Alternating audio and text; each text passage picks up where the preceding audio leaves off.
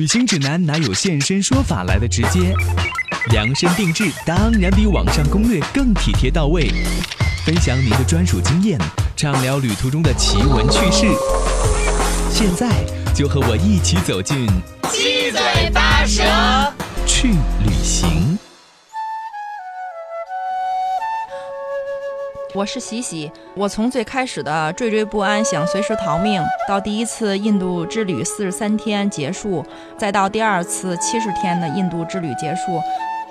所有身边的朋友都问了我关于印度的感受，或者为什么我第二次还要再重返印度。我想有一个瑞士的作家，他的想法其实和我特别像。他说我经常去意大利，有一次在印度待了几个月。自从那次之后，差不多完全放弃了旅行，有十年没有出过瑞士。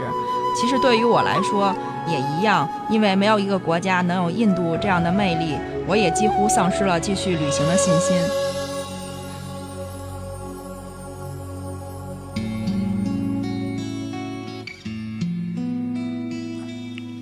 七嘴八舌去旅行，各位好，欢迎收听我们今天的节目。依然请来的是喜喜，欢迎喜喜。啊，大家好。西西，你在自己辞职出去专门旅行之前是做什么工作的呢？是零四年开始工作，然后基本上是一直在做编辑，每次都是工作两年，然后辞职玩一段时间，然后再找工作，在这期间会利用春节、国庆这种小长假出去玩。现在就是专职的在做这件事情。对，因为我觉得上班差不多上十年，然后真的上够了，然后我很希望能有这种充裕的时间去一个国家这种深度游，然后每次七天、十天或者这种年假的十五天，已经满足不了我对这种出去旅行的超出对其他一切的热爱吧，所以我辞职之后就。变成了这种边旅行边写稿为生的这种生活。其实像喜喜他自己之前做编辑工作，所以文笔是非常好的。我看你的《喜喜见闻》里面那些文章都非常的生动。就大家如果去阅读的话，一方面你可以了解到他这一趟旅行都经历了什么，然后也有洗洗自己的一些思考，然后还有对这个社会的一些剖析等等。有的是很轻松有趣的，比如说，这有一篇是讲便秘的，那有的是对这个社会的一些观察。对，我是第一次去印度之前，因为我有一个同事，以前同事，他就是在南印吃了个海鲜吧，然后就一直便血，在屋子里面躺了四天，每天就喝好几升水，然后希望能自己痊愈，但是就是不行。后来撑着一直高烧，撑到回到北京去医院检查，没有人知道这是什么病，只能是每天输液，然后就靠休息，嗯，好几个月瘦了二十斤，最后。终于好了，然后还有一个加拿大哥们儿，他是在印度玩了三个月，前两个月一直拉肚子，然后给我看照片，在泰姬陵门口，真的瘦的和纸片一样，所以我就很小心，我也怕，比如说这种腹泻这种会就是让我没法继续在印度旅行。印度的这种安全问题是大家比较。考虑的较多的，除了就晚上不能够出去，社会的这种治安，还有这种食品的安全，其实有的时候还挺担心的。对，就是嗯，后来我矫枉过正了，然后就很小心，然后不能不敢在路边吃饭，不敢喝他们的玛莎拉茶，不敢吃这种生的水果。OK，最后终于遭遇了便秘。那怎么解决的呢？啊，就是刚开始是买药，因为你知道印度医药市场真的不是盖的，他们的医药市场很很厉害。然后呃，刚开始可以，但是我还是希望能自然排便，因为已经玩了一个月，呃，身体就是很。对药物可能不是很好对身体，然后我吃水果暴走，我觉得可能你走路会有一些运动能促进肠蠕动，啊，吃各种水果这种，但是都不行，只有一肚子气，除了气体之外没有任何任何东西，很难受的。对，然后呃，到了加尔各答，我有个沙发，他他家有厨房，所以我可以自己做东西吃。我觉得印度的可能。肠胃比较脆弱的西方人比较容易遭遇腹泻，但是对于吃中国食品长大的我们，可能肠胃比较坚强，因为印度的这些吃的，它是用那种搅拌机给给打成糊状，没有任何纤维，没有蔬菜，没有任何纤维保留，所以没有纤维就没法促进这种肠蠕动。我觉得这可能是便秘的主要原因。然后在加尔各答，我自己拌了沙拉。这种新鲜的蔬菜，然后自己煮了面条，放了很多的蔬菜，呃，最后终于在我飞到了昆明之后，然后还没有来得及去去提行李，然后就已经小跑去厕所。体验到了排出毒素一身轻松这句话的深刻含义。OK，呃，但是到印度去就美食方面其实还是要品尝一下的哈，就但可能跟我们会非常的不一样。那有的印度的食物在这边还是比较流行的，飞饼啊等等，但是正宗的一些印度食物可能还是在。国内品尝不到的吧？啊，我在印度真的没有看到国内的飞饼，他们有烙饼，就叫 chapati，然后和咱们的烙饼很像，但是比较薄，然后没有那么多层，然后比较小。其实很多人吃不太惯印度的东西，他们觉得太辣，而且就是重油、这种重盐、这种比较重的口味。嗯，我觉得大部分人可能碰到了一些国内的游客，他们就抱怨很想吃猪肉，因为那儿就是。印度教徒不吃猪肉，穆斯林也不肯定不吃猪肉，所以就很难。一般那儿主要，而且牛又是神牛，一般的肉类只有鸡肉还有羊肉。但是如果你去了一些圣城，然后完全连鸡蛋都没有，只能吃这种素食。我记得有部电影叫做《心灵印记》啊，就是两口子一起到印度去，那女的就非常的喜欢印度，那男的就特别的讨厌印度，所以大家对印度的这种印象有的时候还挺极端的。对，我觉得就是人们对印度的感情是真的是那种呃爱或者恨，就是没有从来没有一个人，你不会听到一个人说啊印度还行，印度。It's okay，没有，从来没有这种感情。但是可能我碰到的很多人，大部分真的是第五次、第六次重返印度。有一个法国老头，他第一次去已经是四十年前的事儿了。哇哦！所以对于你来说，你就是那个特别喜欢印度的。刚才西西还说啊，我太喜欢印度了，想住在那个地方。对，我想，嗯，我比较喜欢这种看似无序混乱嘛这种国度，我觉得。就是不管是旅行还是生活体验都比较有意思，可能人们比较，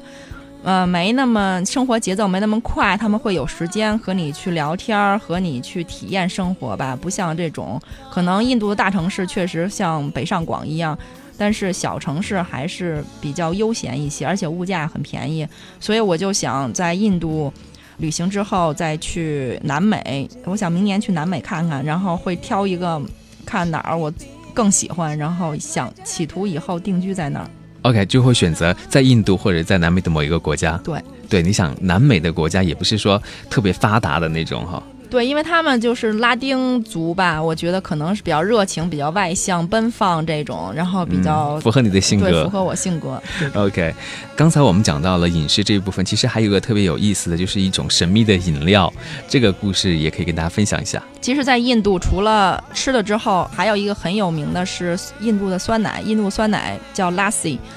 其实印度酸奶就是我，我很讨厌吃奶制品，但是印度酸奶真的，一大如果去的话，一定要不要错过，因为它真的和国内的这种掺了水这种酸奶就完全不同。印度酸奶真的是太醇厚了口感，而且有很多口味可以选择。这种是印度的正常酸奶。然后这次我还在旅馆里面碰到了一个法国大哥，他在那儿已经住了两个星期，他带晚上带了我去一家。看似很不起眼的一个饮料店，去喝了叫 Bangladesh 的东西。这个 Bang 就是 B A N G，就是他们合法的一种草，是大麻的一种，但是他们在印度是合法的，而且还是政府授权的。他们会把制作的时候。会把那个草弄成和水混合在一起，最后把水去掉、过滤掉之后，把草弄成那种像咱们的中药丸一样那种墨绿色的球，然后每次根据你的需要放到酸奶里面，然后一起给给捣成糊状，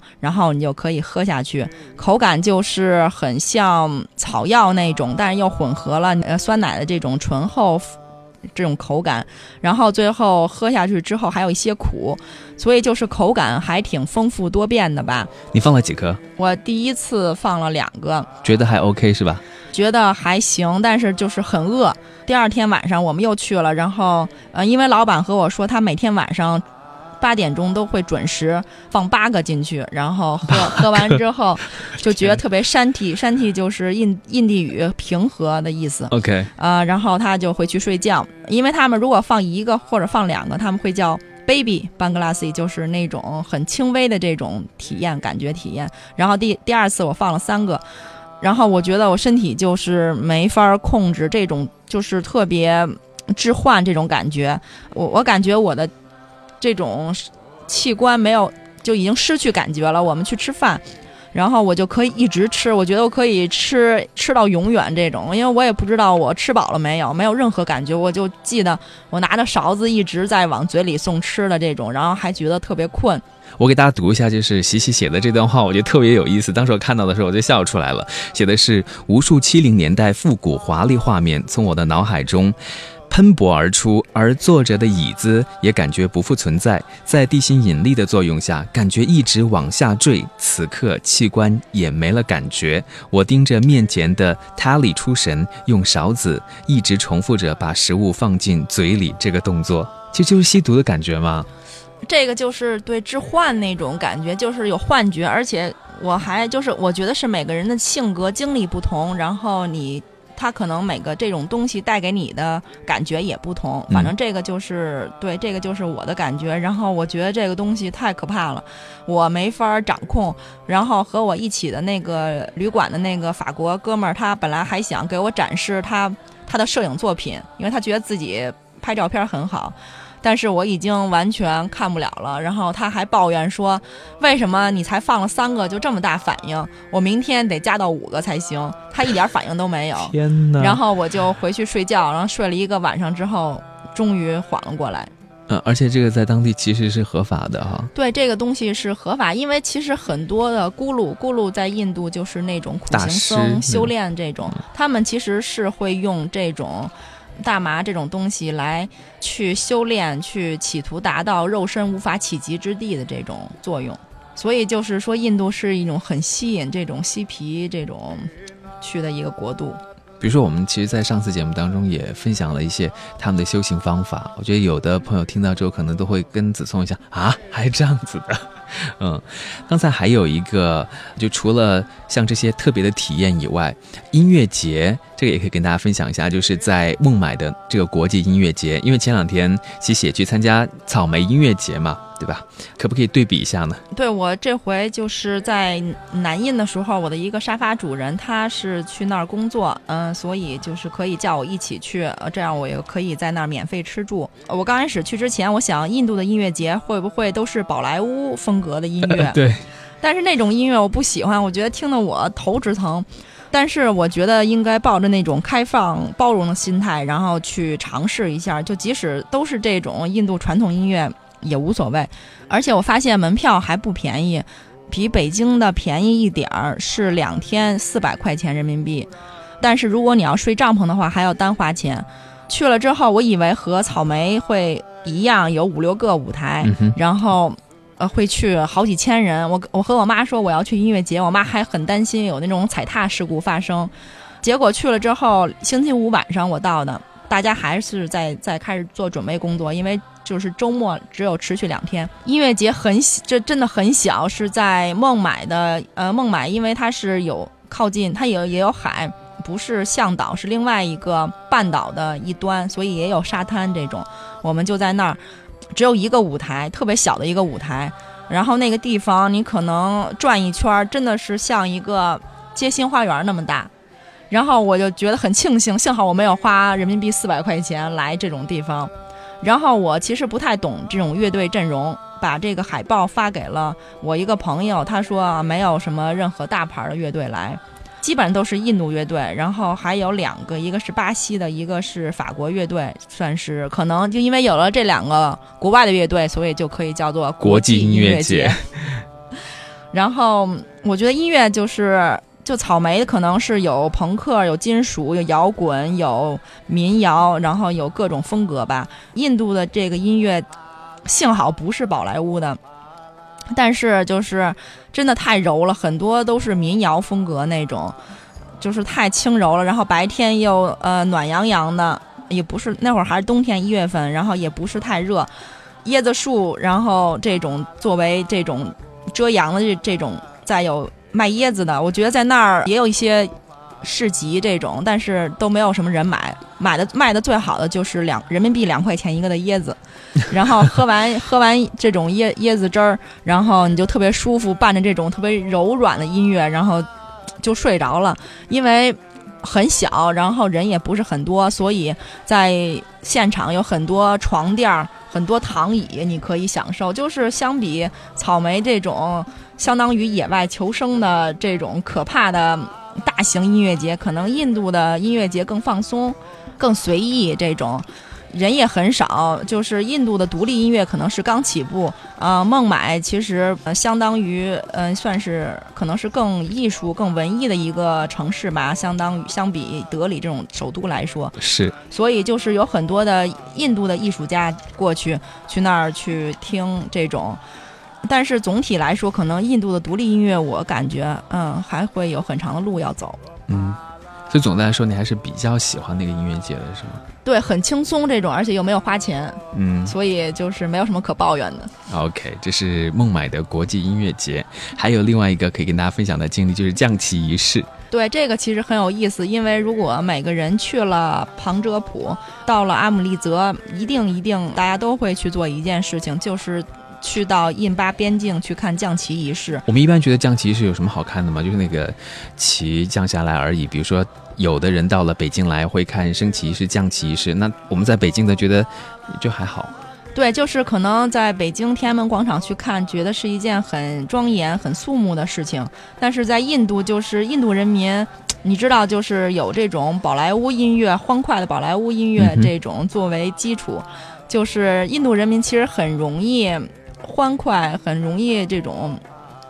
就是可能我觉得亚洲人民这种比较含蓄吧、内敛性格，但是在印度完全不是。印度人民可以把各种集体活动变成一个特别有喜感的事儿。然后就是这种印巴边境，我们去了之后，呃，印度这边就有很多人，包括游客，然后还有去去那儿看降旗的。呃，印度游客还有外国西方游客，然后巴基斯坦那边呢就很可怜，就全就是特别少的一部分人，大家都是穆斯林嘛，穿那种女性穿那种啊长袍这种，大家挥舞着印呃巴基斯坦的国旗小旗子，然后印度这边挥舞着印度这边旗子，然后印度这边会有一个所谓的指挥的人，他就是会让大家一会儿喊一些口号，然后先调动一下气氛。我们要等很久，因为要等日落的时候才能降旗，所以等着无聊，大家就会放一些音乐。音乐肯定就是会放宝莱坞的音乐，然后很多印度年轻女性就已经坐不住，一听这种音乐就必须要必须要跳起来了。OK，然后所有人就是刚开始可能有五个女女孩，印度女孩在下面跳，然后越来越多人加入加入。之后可能就变成两百人那种斗舞那种广场舞啊，对，就你从来你就觉得傻了，就从来没有想到，就是在这种很庄严肃穆的边境这种地方，然后巴基斯坦那边人还是，呃，就是显示出那种爱国的那种感觉，然后但是印度这边就已经围着这种宝莱坞音乐已经跳起来了，这种。嗯哼，那当时有没有没有头疼了，然后呢就跟着他们一起被感染，也跟着跳起来？就是对印度宝莱坞舞蹈很难学，我觉得就跟任何这种你去听电音啊这种 house 这种跳的舞完全不同，就是他们会有自己一套这种方法节奏，然后你就看他们跳，就觉得可能降旗仪式不是在这儿不是最主要的，可能你就觉得看印度人民这种就是更有意思，看他们这种大型这种集体舞这种，对，因为以前印度是英属殖民地，他们的。很多降旗仪式可能走走路姿势和以前这种英国统治那会儿可能很像，要抬腿很高，然后要下落也要有声音，这种就充满喜感。嗯，降完旗之后，他们会这种就是手臂摆到水平线这种，OK，然后腿也要伸到。就是真的要伸到可能超过头顶吧，这种斜着这么这种，天哪！然后你就觉得很很有特别有喜感，这种回来就特别有意思的一件事儿，就觉得没有什么庄严肃穆，你会坐那儿很长时间去先去看他们跳舞，然后再去看这种降旗仪式，就觉得太太独特了，在别的地方就都不会看到这种。我觉得如果是走马观花或者跟着旅行团去的话，或者一般的自由行，可能我们不会看到这么有趣的一面。但是西西比较深入到当地去哈，那么长的时间待在印度，就看到了很多有意思的一些事情，包括有一些地方可能有的游客也会去，但是西西看到的呢也会不一样。再比如说像拉贾斯坦呐，还有奥兰加巴德等等这样的一些地方。对，奥兰加巴德其实是我去那儿的原因，主要是想去看两个石窟，一个叫艾罗拉，一个是阿詹塔，就是这两个石窟，真的就是我觉得秒杀山西的云冈，还有河南龙门石窟，真的不一样，真的太，因为第二次去可能你已经习惯了这种他们的基础风格、建筑风格这种审美，但第一次去真的是被震撼了，这种觉得就印度的历史怎么可以就是。这么厉害，但是在奥拉加加巴德的附近有一个很小的清真寺，那个清真寺真的特别像泰姬陵，然后没有什么游客，还人民币门票可能两块钱，相比泰姬陵人民币七十块钱的门票已经算很便宜了。然后我觉得其实那儿比泰姬陵好，我觉得可能因为泰姬陵弄得太商业化了，嗯，其实也就外面看可能还不错，但是泰姬陵内部。真的什么都没有，所以我觉得如果可以去看石窟的话，其实可以顺便去这个清真寺去去看一下这个很像泰姬陵又很便宜的清真寺吧。嗯，因为我在印度碰到一个没有钱旅行了五个月的西班牙人，他就说他唯一的愿望就是想去泰姬陵看看，但是他没有钱，不知道怎么买门票进去。然后我说。啊，你可以去这个小清真寺去看，它真的和泰姬陵很像。如果你没有七十块钱可以买到门票进去的话，好像那个地方的名字叫做卡马格巴拉陵。呃，对，也是一个很小的这种陵墓，但是好好很多。我看了网上的一些图片，就是里面那些雕刻也是很精美的，也是洁白的。对对，但是就是可能是比泰姬陵会小一些。嗯，另外那个拉贾斯坦呢，你觉得那个地方好像也挺有意思的。对，拉贾斯坦是一个邦，然后这里面最出名的就是斋普尔，是粉色之城，然后是斋萨梅尔是蓝色之城，有点像摩洛哥那个蓝色之城。就这两个地方，包括那个焦特布尔，也都是在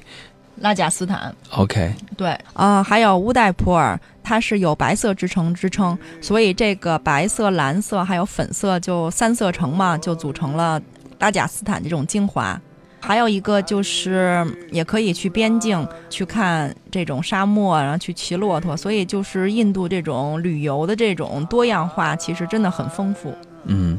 就我们时间非常有限，所以在两期一个小时节目当中没有办法完完全全给大家呈现丰富多彩的印度。但是听了西西的介绍之后，你就觉得这是一个很有意思的地方，然后也有很多的体验可以去感受一下。当然，如果在出发之前可以做一些功课的话，就更好了。那最后在我们节目当中，西西可不可以给大家推荐几本书呢？好，如果就是可以看看一个，先看一下外国人眼中的印度是什么样。我高度推荐一本一千页的，名字叫做《象塔兰》的书。一千页，真的就是这个人，他是以他真实的经历改编的小说。然后约翰蒂普也买到了这本书的版权。我这次就是他在书里面提到了个叫美洲豹的咖啡馆，在孟买。这回我特意去那个咖啡馆，抱着朝圣的心理。去看，但是很不幸没有遇到这个作者，他还在孟买，已经待了二十多年。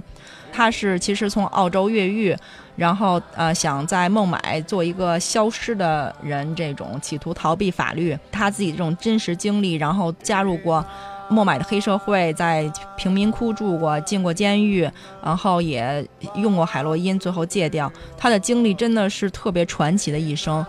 而且如果你在网上有兴趣，可以搜一下他的照片儿。真的是特别帅，然后又给这部作品加了很多分。所以《像塔兰》这本书，你说有一千页，但是看起来也不会很累，是吗？对，就真的是他的故事，因为我比较喜欢那种个人英雄主义吧，然后就觉得真的是很震撼。这种他的经历，就是没有几个普通的人能做到。呃，这种这么传奇的一生吧，因为你很喜欢这本书，然后看了这本书之后，也到印度去，好像在那边也遇到了一些朋友，他们也看了这个书，所以就挺有共鸣的。啊、对我碰到一个人，他看了三遍，然后 我还在安德曼群岛看到了一个英国人，他跟我说，他就去了书里面提到的这个咖啡馆，结果还碰到了这个作者。OK，然后其实我也是抱着朝圣的心理去了这个咖啡馆，但是很不幸，我没有他那么幸运。下次再去。OK，还有什么书？还有一个是印度本国人写的一本小说，叫做《白老虎》。因为你知道印度的种姓很严格，这种虽然一九七零年种姓制度被废除了，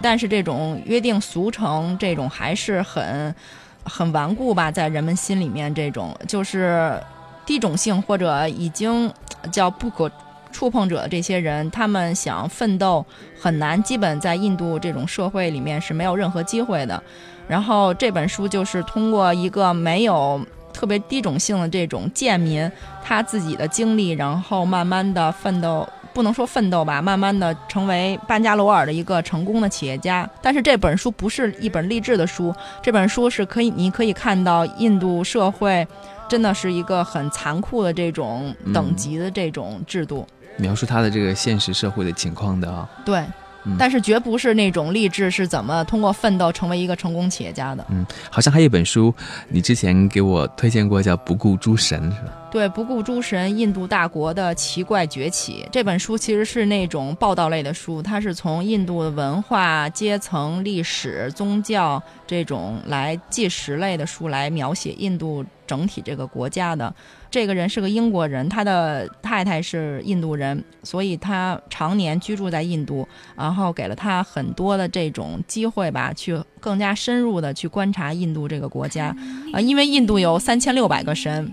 所以就是。OK，这本书我觉得就是很好的，就是印度呃怎么就是现代化的印度怎么能希望打破这种宗教的这种束缚吧，然后呢，因为现在印度真的经济也是在高速发展，然后印度也出产了很多无数优秀的这种 IT 工程师，在大城市在。班加罗尔，在孟买，在德里，你也可以感觉到，其实很多年轻人他们可能比中国的年轻人更有活力，他们对未来更乐观、更积极。